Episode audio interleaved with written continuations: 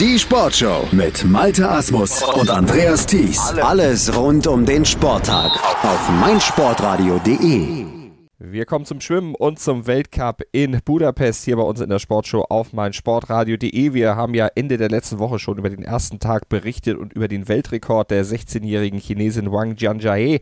Und wir können weiter über Weltrekorde sprechen, denn die purzelten jetzt nicht, aber es fielen dann doch zwei weitere Weltbestleistungen an diesem Wochenende bei diesem Weltcup in Budapest. Und ein trifft es dann auch aus deutscher Sicht, allerdings negativ, denn Steffen Deibler, der verliert seinen Weltrekord. Welchen genau? Darüber sprechen wir mit unserem Schwimmexperten, mit Sebastian Mühlenhof. Hallo Sebastian. Hallo Malte. Ja, Steffen Deibler ist sein Weltrekord los. Neun Jahre lang hat er gehalten und dann kam ein 38-jähriger Brasilianer, Nicolas Santos, und der hat ihm den dann weggenommen.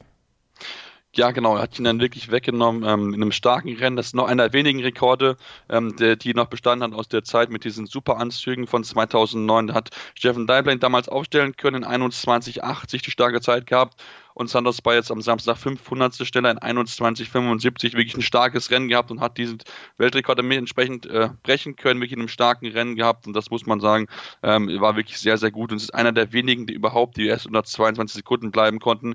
Insgesamt sind es nur vier Schwimmer weltweit in der Geschichte des Sports gewesen, die diese 22 Sekunden Marke über die Strecke brechen konnte. Und jetzt haben sie Nicolas Santos jemanden, der jetzt schnellster ist, den neuen Rekord brechen konnte. Und das war wirklich ein starkes Rennen von ihm von vorne bis Ende, hat er wirklich Dampf gemacht. Und das kennt man bei den Brasilianern. Die sind immer sehr, sehr schnell unterwegs auf den ersten Metern. Hinten raus fehlt dann so ein bisschen, aber Sanders hat es bewiesen, hinten raus kann er auch wirklich sehr, sehr schnell mit dabei sein und holt sich damit den Weltrekord. Und das war etwas überraschend, auch aufgrund des Alters, dass er dann diesen Weltrekord brechen kann. Aber er hat ihn sich geholt und er war nicht der Einzige, der an diesem Wettkampftag dann Weltrekorde geholt hat. Es hat noch eine Jamaikanerin nachgelegt, Elia Atkinson nämlich, die hat über 50 Meter Brust zugeschlagen. Genau, Ilya Atkinson ist ja wirklich sehr bekannt dafür, dass sie über die Kurzdistanz die 50, 25 Meter Bahn wirklich sehr gut mit dabei ist. Und sie hat ihren eigenen Weltrekord verbessern können. Aus dem Jahr 2016 in Tokio hat sie ihn geschwommen, damals 28,64 und jetzt hat sie am Wochenende 28,56 geschwommen, 800 schneller gewesen und somit ihren eigenen Weltrekord verbessert. In einem wirklich starken Rennen, das hat sie wirklich sehr, sehr gut gemacht, hat bewiesen, dass sie im Moment wirklich in Topform ist, hat auch noch am Tag vor die 100 Meter Brust gewinnen können, beides Mal ja Julia Efimova besiegen können und das war für Efimova jetzt nicht unbedingt der beste Tag, aber Atkinson, man merkt, sie ist heiß, sie will unbedingt bei der Kurzbahn-WM an ihre Leistung anknüpfen. Das hat sie bisher bewiesen. Sie ist wirklich die absolut schnellste Frau gewesen, ist auch ähm, einer nur von vier Frauen, die auch dort über die neun, über 15 Meter Brust unter 29 Sekunden bleiben konnte. Als Beispiel, eine Julia Efimova hat es noch nicht geschafft und das muss sie aber wahrscheinlich angehen, wenn sie Atkinson bei der WM schlagen möchte. Und Wang Jianjiahe, die hat auch noch mal fast wieder zugeschlagen in Sachen Weltrekord. 800 Meter Freistil, da war die 16-jährige Chinesin dann aber doch ein Tick zu langsam. Eine Zehntel hat gefehlt, um Mireia Belmonte da den Weltrekord wegzuschnappen. Aber am Ende war es ein Junioren-Weltrekord und der nächste Weltcupsieg für Jian, Wang Jianhe. Ja, gucken wir auf weitere Damen, die dann nicht so überzeugt haben wie zuletzt. Alle großen Namen, die wir sonst so äh, für, für Dauersiege eigentlich gebucht haben, die haben so ein bisschen geschwächelt an diesem Wochenende.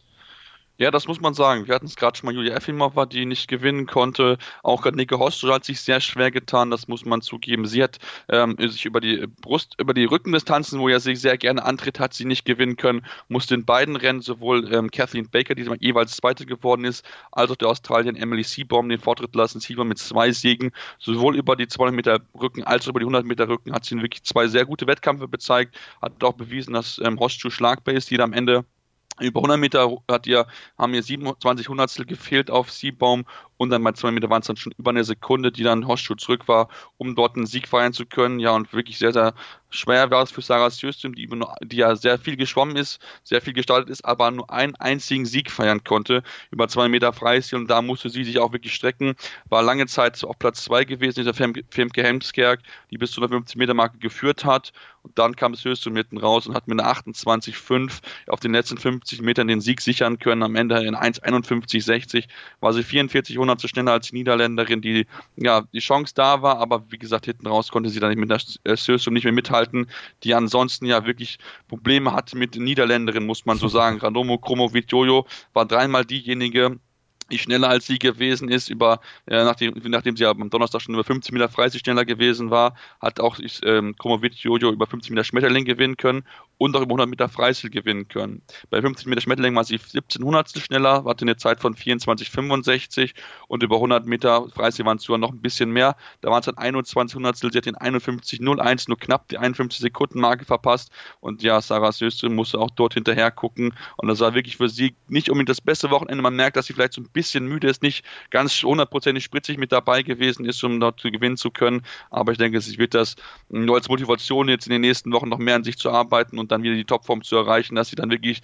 wieder unschlagbar ist, wie es ja schon bewiesen hat in der Saison. Ganz genau. Wir werden das natürlich weiter verfolgen. Müssen noch mal gucken, was war denn mit den Deutschen an diesem Wochenende los? Wir haben ja am Freitag schon drüber gesprochen. Da gab es dann für Paul Zellmann äh, dann den undankbaren vierten Platz. Was kam am Wochenende noch dazu? Äh, ja, da kam leider nicht mehr viel mit dazu. Da gab es keine weitere Finalplatzierung für einen weiteren Deutschen. Ähm, Paul Zimmer war auch dort wieder der am nächsten dran, der über 200 Meter Freistil war ja ähm, knapp dran, 1,46,16 und ihm haben da knapp nur eine halbe Sekunde gefehlt, um ins Finale einzuzählen. Den hat dann Daniel Dudas aus, ähm, ja, aus Ungarn annehmen können, diesen Platz. Und das muss man sagen, da haben die Deutschen ja wirklich Probleme gehabt, hätten dann wirklich rankommen können, aber ähm, waren nicht in Topform mit dabei. Muss auch sagen, dass manchmal das beste Team, das mit dabei ist, waren einige junge Athleten mit dabei, wie David Thomasberger oder Alex Alexander Kunert, die das versucht hatten. Die waren über zwei Meter Schmetterling auch nah dran. Platz 10 dort für Thomas Berger, Platz 12 für Kunert, aber am Ende hat es nicht gereicht, um hier nochmal in das Finale einzuziehen. Auch Marie Petruschka, die über zwei Meter Freistil nah dran war. 21 Hundertstel haben mir dort gefehlt am Freitag aber es hat leider auch für sie nicht reichen können. Deswegen die Deutschen müssen jetzt mal gucken, dass sie in den nächsten äh, Weltcups vielleicht nochmal starten möchten, vielleicht noch ein bisschen Wettkampferfahrung machen, bevor es zur Kurzbahn-WM e, geht. Das ist auf jeden Fall für einige Sportler mit Sicherheit ein Ziel ist. Zum Beispiel auch Christian Hiener haben wir bisher in der Weltcup-Saison noch nicht gesehen. Mal gucken, ob er bei der nächsten Station mit dabei sein wird. Werden wir dann natürlich verfolgen hier bei uns in der Sportshow auf meinsportradio.de. Weltcup der Schwimmer. Fester Programmpunkt bei uns dann natürlich wenn die nächsten Wettkämpfe anstehen, dann sind wir für euch mit dabei, haben genau im Blick, was in den Becken der Welt so abgeht mit unserem Schwimmexperten, mit Sebastian Mühlenhof. Sebastian, vielen Dank. Hören, was andere denken. meinsportradio.de. Like it auf Facebook slash meinsportradio. 90 Plus On Air. Der Podcast rund um den internationalen Fußball auf meinsportradio.de. Schatz, ich bin neu verliebt. Was? Da drüben. Das ist er. Aber das ist ein Auto. Ja, eben. Mit ihm habe ich alles richtig gemacht. Wunschauto einfach kaufen, verkaufen oder leasen. Bei Autoscout24. Alles richtig gemacht. Wie baut man eine harmonische Beziehung zu seinem Hund auf? Puh, gar nicht so leicht. Und deshalb frage ich nach, wie es anderen Hundeeltern gelingt, beziehungsweise wie die daran arbeiten. Bei Iswas Dog reden wir dann drüber. Alle 14 Tage neu mit mir, Malte Asmus und unserer Expertin für eine harmonische Mensch-Hund-Beziehung, Melanie Lippisch. Iswas Dog mit Malte Asmus. Überall, wo es Podcasts gibt.